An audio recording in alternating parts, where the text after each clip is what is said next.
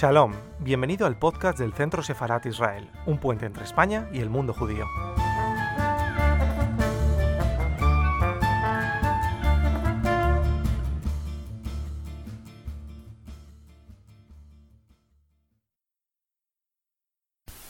Y nos van a acompañar eh, la profesora Farankiski Arachopulu, eh, catedrática emérita de Filología griega y de literatura neogriega de la Universidad de Salónica, y Carmen Vilena, eh, catedrática de griego, ya también emérita, y que ha sido la traductora del libro. Y que en definitiva es una- unas notas personales eh, inacabadas por las circunstancias, eh, puesto que él eh, fue deportado ya a Auschwitz-Birkenau eh, y, no pudo acabarlas. Bien, eh, pensé inmediatamente en Carmen Vilela, vieja amiga conocida, excelente eh, eh, neolenista y conocedora del griego. por otro lado, pues Frankiski Achopulu es una consumada filóloga y escritora. se ha ocupado especialmente de los judíos de Grecia. Eh, hay algunos eh, títulos que son esenciales, ¿no? por ejemplo, eh, el holocausto en los testimonios de los judíos de Grecia. Es un libro memorialístico, eh, que esta literatura memorialística es fundamental para estudiar en profundidad mm, el libro que hoy tenemos aquí, porque la literatura historiográfica ya me referiré a ello luego en la parte de mi intervención, pues deja mucho que desear. Y sin embargo, previamente estos libros de memorias, de entrevistas, de sobrevivientes, coetáneos, etcétera, eh, es donde aparecen documentos excepcionales que por otra parte pues han pasado o pasan muy inadvertidos. Eh, es quien asumió la tarea de hacer la edición, eh, ya digo, no sé si habrá pronto reimpresión o no, pero esa traducción se publicó en el año 1993, que es la, edición, la única canónica del manuscrito de John Tov Jacoel. Bien, es verdad que apareció por fascículos poco después de, de la guerra en una revista eh, judía de Grecia, pero evidentemente eh, el trabajo, el contacto directo con el manuscrito, el manuscrito se logró salvar, pues se debe a ella. Estar muy contenta de estar en Madrid y, que, y de que se haya traducido este libro porque eh, sabe que los españoles tenemos mucho interés en todo lo que tiene relación con los judíos y con los judíos de, de Europa, pero también de España. Porque Jacob es un, intelectual, un humanista de la escuela, de la vieja escuela, que a pesar de que su profesión era, él era abogado de, profesión, sin embargo era un estudioso de todo lo que tenía que ver con la historia de los judíos y que escribió en muy diferentes eh, sitios, en revistas, en periódicos y, también eh, que tiene muchos artículos publicados en, en diferentes sitios. Eh, dice que bueno que el hecho de, haber sido un- una persona tan culta, tan, tan intelectual, pues que esto le valió también el ser miembro del Consejo eh, de la Comunidad Judía. Y que además era también abogado y consejero de, de la, de la comunidad y que eh, él, este- esta circunstancia hizo que estuviera en todo el meollo de la cuestión de todo lo que sucedió durante el periodo de ocupación nazi. Cuando llegan los nazis, era un abogado, eh, consejero, eh, asesor, no consejero, asesor de la comunidad y, y está viviendo plenamente lo que, lo que está pasando hasta que muere, claro. Dice que bueno, que ya en- cuando llegaron, en mil- 1943, na- apenas eh, llegaron los, los nazis a, Salónica, él tuvo oportunidad de, marchar a Atenas y, y- se fue a Atenas, cerraron la casa, pero él estaba ya escribiendo todo lo que, eh, eh, lo que conocía de, de la vida. Que, muy poquito después de haber mm, escrito todo esto, ya de, to- de todo lo que había sucedido en Salónica an- antes, lo, detuvieron en Atenas y lo llevaron a Olbi y allí murió. dice que eh, mm, él, mm, una vez que, se lo que murió, eh, su, su, manuscrito se conservó porque estaba, eh, estaba escondido y los nazis no lo encontraron. Y entonces nadie supo de él hasta que su íntimo amigo, eh, Aser Moisés, lo descubrió y que la importancia de este manuscrito es que precisamente eh, Jacoel escribe antes de saber lo que va a pasar después, lógicamente. O sea, él no, ha vivido para poder contar a posteriori todo cómo terminó el asunto, la, solución final. Él escribe mientras están desarrollando los hechos, pero todavía no se ha llegado al final. ¿eh? Él muere antes de, que se produzca eh, lo que pasó. ¿eh? Y entonces ese es uno de los méritos de, este, de, este, de estas memorias. Él dice que bueno, que eh, un ejemplo de, lo que estamos diciendo es que él va escribiendo día a día lo que, lo que va pasando en, en Salónica, las medidas que, se van tomando, que, se van tomando paulatinamente, eh, bueno, y, y cómo los nazis van aplicando progresivamente constriñendo cada vez más la situación de los judíos y que eh, él mm, lo, va, relatando esto, estos hechos día a día, ¿eh? sin saber lo que al final. Como decía antes, que al principio los nazis, nada más llegar, no empiezan a aplicar medidas. ¿eh? Esto va sucediendo paulatinamente, civilinamente. Y entonces, en 20 días, pues más o menos han, ido ya eh, constriñendo la, vida de los, de los judíos, limitándola cada vez más con medidas cada vez más, más drásticas.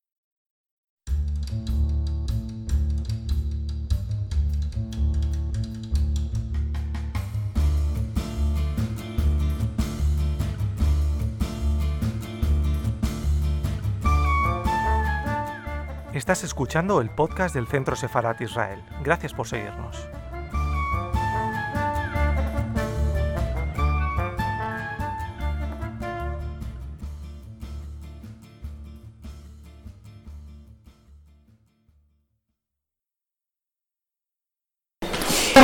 Judíos les cogía eh, por sorpresa, no, no, desprevenidos por completo, porque eran medidas así, mm, repentinas, tomadas repentinamente. O sea, de pronto un día les prohíben trabajar, al día siguiente, pero sí, de un día para otro, lo, obligan a llevar la, estrella. Eh, al, otro día ya los meten en el gueto y, entonces ellos están absolutamente desconcertados, no saben eh, cómo solucionar esta situación, no pueden, no, tienen capacidad de respuesta, quedan sorprendidos, no saben responder ante en, un periodo tan breve de tiempo ante estas, estas cuestiones. No, podían ni siquiera irse de Salónica porque claro, no tenían eh, eh, pasaporte eso era muy difícil conseguirlo así sobre la marcha. Así que ni siquiera podían ir a otros países de Europa, aunque hubiera dado. Bueno, dice que ella em, encontró el manuscrito y lo, estudió y lo editó.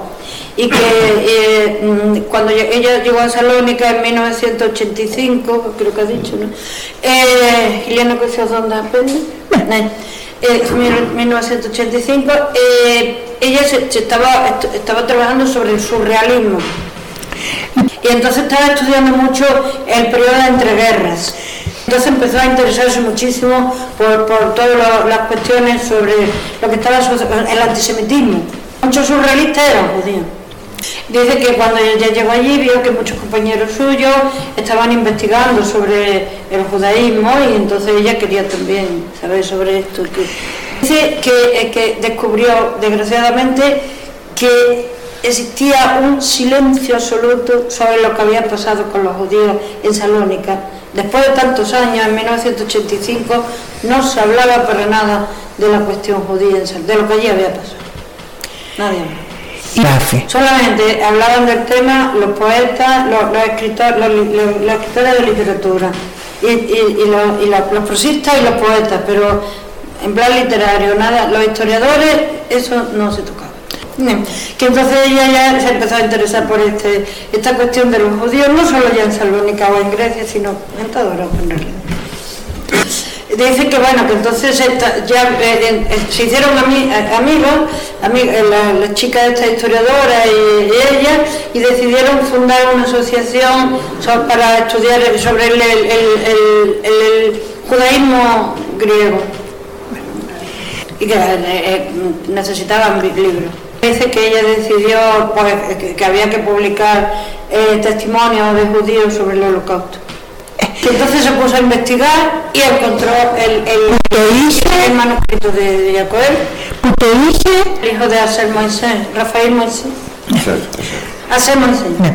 Pero oyó a Hacer Moisés. El hijo de Hacer Moisés, se llama Rafael. Rafael. Ah, que era un ingeniero y él había trabajado había estudiado en América, había estudiado en América, que no tenía ninguna relación con la, con las letras. Él era un técnico muy muy capaz, muy prestigioso, pero no tenía relación con las letras. Cuando ella le pidió el manuscrito, eh, Rafael Moisés, el hijo de ese Moisés, pues se alegró muchísimo porque eh, de que alguien se ocupara de, esto, porque eh, Yotón eh, era el mejor amigo de su padre, de Aser Moisés, que había sobrevivido al holocausto, pero bueno, dice que ella entonces se, se- se dedicó a estudiar este manuscrito, lo sacó y lo publicó en 1991, pero que el manuscrito, eh, eh, ese libro en Salónica, en la sociedad de Salónica pasó absolutamente desapercibido, no, no tuvo el más mínimo eh, eco. Empezó con su amiga, esta historiadora, en la asociación esta que tenían, los martiríes, martiríes, ah, ah martiríes. El libro sobre, sobre testimonio, ¿Mm? Mm, continuamente sobre testimonios de, de judíos. Al día de hoy hay un, un interés enorme en Salónica por, por, la cuestión judía, por todo lo que sucedió con el holocausto y demás, que es un interés enorme. Es, en, en la actualidad, lo que no hubo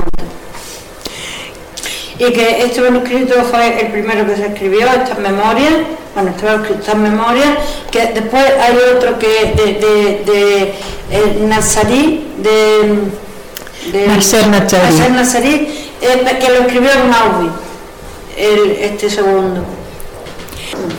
Que ahora hablar sobre qué, qué, qué sucedió con Jacoel eh, de- de- después de cuando, cuando llegó a Auschwitz. Ahora va a contarnos qué, qué pasó con Jacoel, porque Jacoel, mmm, su memoria ya se, eh, no, no, no, las dejó inconclusas, no, no, murió antes de terminarlo. Él llega a Obi, ahí se interrumpe el relato, y ella ahora sabemos qué pasó, ella no sabe, qué pasó con Jacoel cuando llega a Obi. Bueno. La información que tenemos de su compañero de cautiverio superviviente, eh, sabemos que Jacoel continuó su relato en el campo de concentración y según esta misma fuente lo había titulado En el infierno. No sabemos qué suerte corrió el manuscrito. Me dice que, bueno, que el editor de- del diario suyo, que esto se editó en un, en un periódico como por entrega, basándose en esta información, le dio el título de En la antesala del infierno, ¿eh? a la publicación que, que él había hecho de, de Jacoel en 1950. ¿eh? Pero y que junto con el manuscrito se encontraron también en, en, casa, en, la casa de, de, de Moisés eh, notas manuscritas, no ya, no ya las memorias, sino otro tipo de notas, manuscritas de Jacoel también. Sí, bueno, que yo, fue uno de los escritores, Jacoel, que estuvieron internados en el campo de concentración de Auschwitz, pero que su manuscrito no se Bueno, que de haberse encontrado se hubiera podido considerar como uno más de los rollos de Auschwitz, eh, una denominación simbólica que eh, con una alusión religiosa, con connotaciones religiosas, en referencia a los rollos de la Torá, que los historiadores judíos y americanos han dado a los escritos judíos hallados en el campo de concentración. Eh, que estos manuscritos inspiraron al director de cine húngaro Laszlo Nemes su muy galardonada película El hijo de Saúl Oye, το Σαούλ, de Saúl. Hijo de Saúl είχε πάρει το βραβείο στο φεστιβάλ των Κανών και τα λοιπά. Είναι πολύ σπουδαίο. premio en el Festival de Cannes.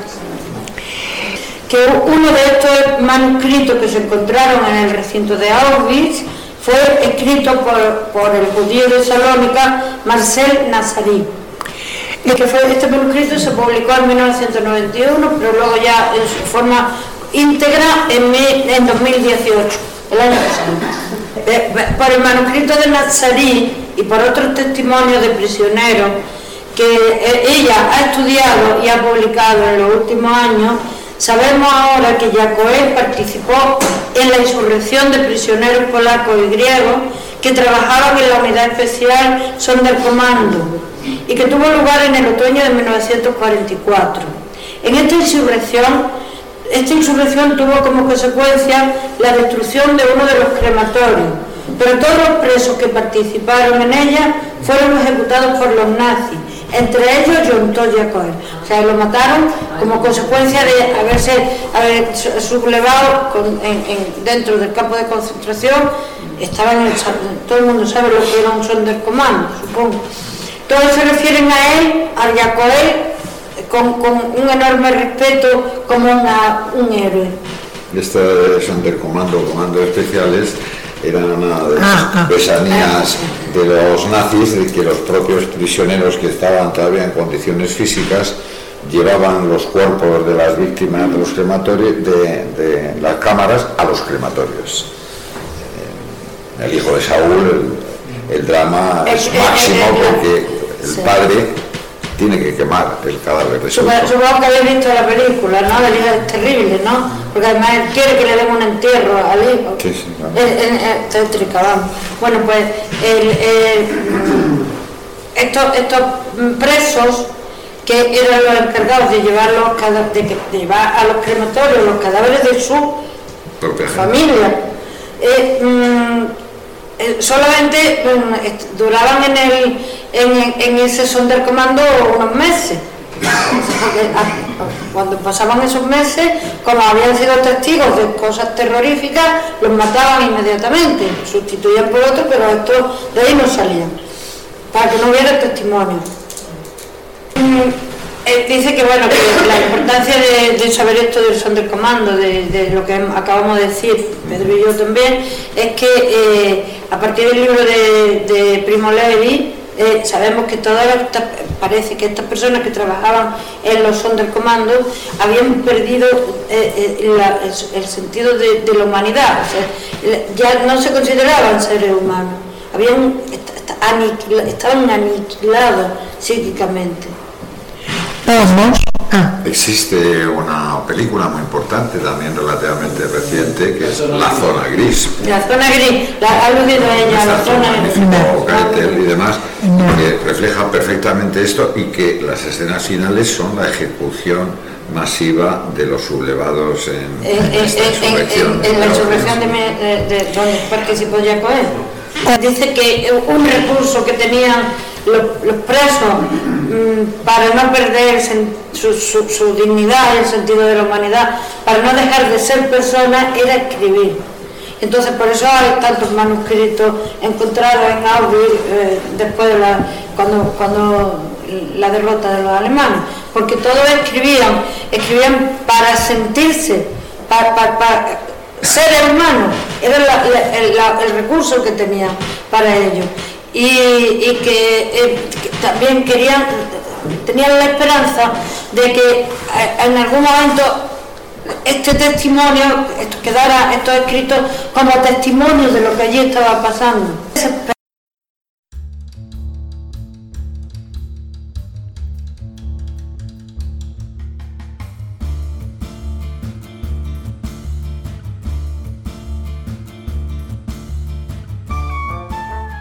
Gracias por escucharnos. Recuerda que también nos puedes seguir a través de Instagram, Facebook y Twitter con el usuario arroba Centro Israel o si lo prefieres en nuestra página web www.sefarat-israel.es.